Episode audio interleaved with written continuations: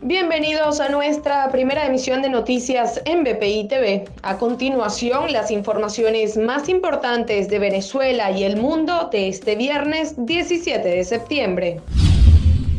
La delegación del oficialismo en las negociaciones emitió un comunicado en el que asegura que la oposición trata de evadir los compromisos del memorándum de entendimiento, por lo que podría haber un posible quiebre en el proceso.